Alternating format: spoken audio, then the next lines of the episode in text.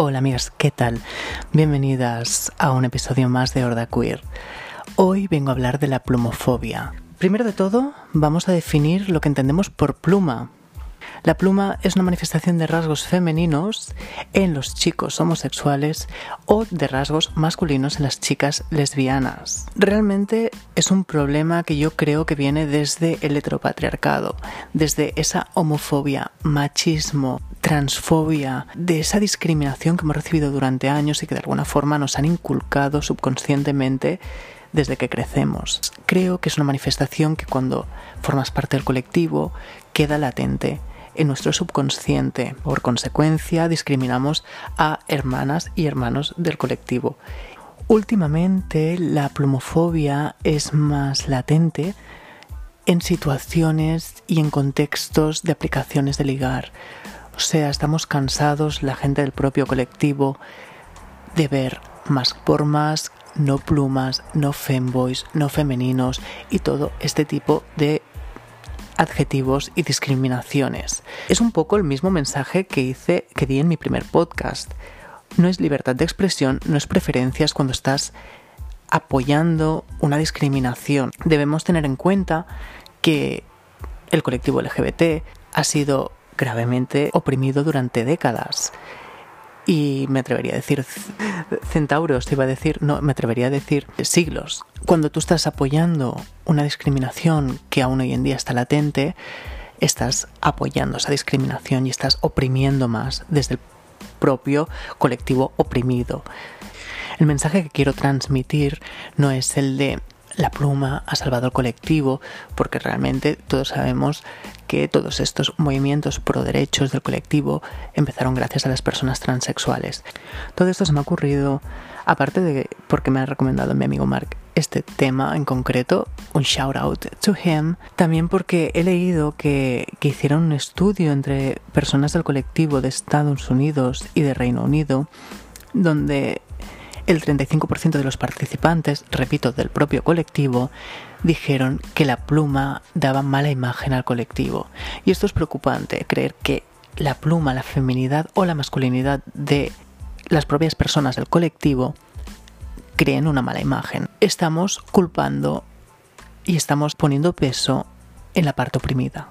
Lo que da mala imagen al colectivo es lo contrario, las personas que oprimen aún más y que ponen presiones porque de sobras he sabido que mucha gente, ya sea en aplicaciones de ligar o en su vida personal y sus relaciones personales, tiene que falsear una personalidad que quizás no es la suya.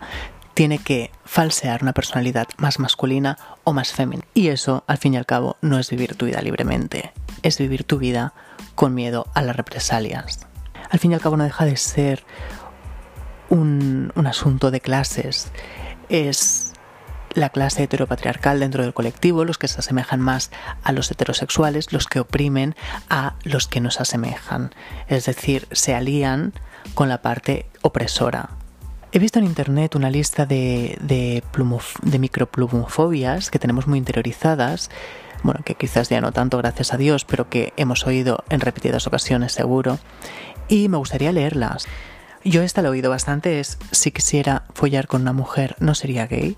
Aquí estamos siendo transfobos y plumófobos en caso de que sea un chico con pluma. El famoso mask for mask también es una microplumofobia y este sí que está muy interiorizado dentro del colectivo. Dentro del colectivo lésbico, camioneras no. Llamar camionera a una lesbiana es machista y es plumófobo. Es una tía o un tío o si, eres trans, acuéstate con un hetero. Estas también son transfobas y plumófobas. Y también hay una que, creo que es bastante común entre las chicas lesbianas, que es eres muy guapa para ser boyera. Asumiendo que todas las lesbianas tienen que tener un patrón mm, concreto. Es plumófobo y es machista. Mi reflexión al respecto es, seguimos viviendo en una sociedad altamente machista y altamente homófoba. Incluso dentro del propio colectivo, cuando tienes una superioridad que te otorgan los heteropatriarcados, oprimes. Es decir, en vez de luchar por tus derechos y decir, oye, que estoy en una ventaja porque soy más aceptado que tú, voy a unirme a la causa y voy a hacer que todos seamos aceptados, hacen lo contrario. Yo tengo estas ventajas que me excluyen de esta discriminación, por lo tanto te discriminan. Es una discriminación muy latente y que debemos prestar atención dentro del colectivo. Tolerancia cero, tolerancia cero a este tipo de discriminaciones y cuando las veamos, por favor, señalémoslas, porque somos nosotros los que debemos educar a las otras personas del colectivo y evitar que esto siga ocurriendo. A todo esto muy atado a un término que es el straight passing, que es un término acuñado donde una persona homosexual pasa por heterosexual. Es decir, una persona straight passing recibe elogios por parte del heteropatriarcado.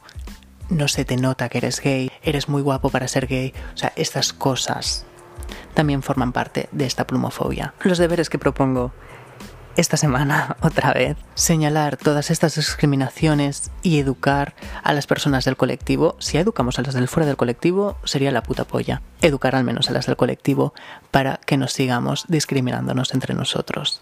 Muchas gracias y nos vemos en el próximo episodio. Un beso.